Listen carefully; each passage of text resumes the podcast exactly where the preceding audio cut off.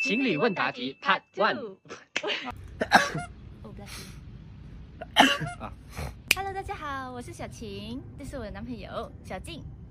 今天我们要来做情侣问答题 Part One。第一题是 What is something you want to do together but we haven't？可能我会想要跟你一起住吧。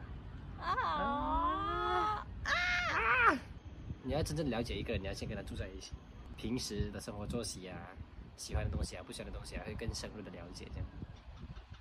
想要和你一起回家乡，哦，就是很像去外婆家，哦然后跟阿姨那些新年这样子。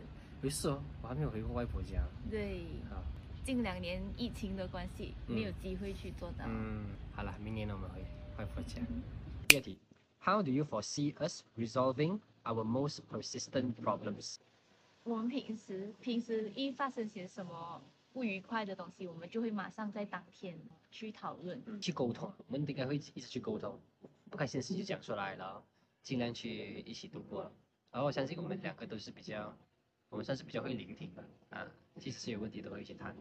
可能是可以分享一下，如果我们去跟对方说出那个问题的时候，尽可能不要就是责怪对方。嗯，Is there anything that you're hesitant to accomplish that I can help you with？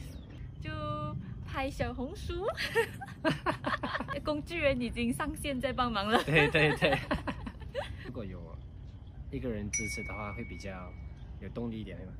会真的会会需要一些过程啊。如果有动力啦。partner 鼓励可以鼓励一下，会比较可以容易进行一点。